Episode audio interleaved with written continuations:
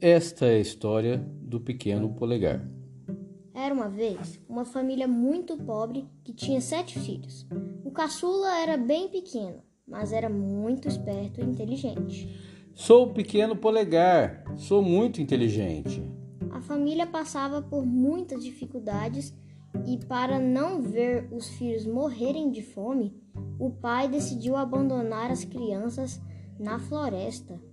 Oh não, estamos sozinhos na floresta. Depois de muito andar, eles encontraram um castelo onde morava um ogro malvado com suas filhas. Sou um ogro malvado.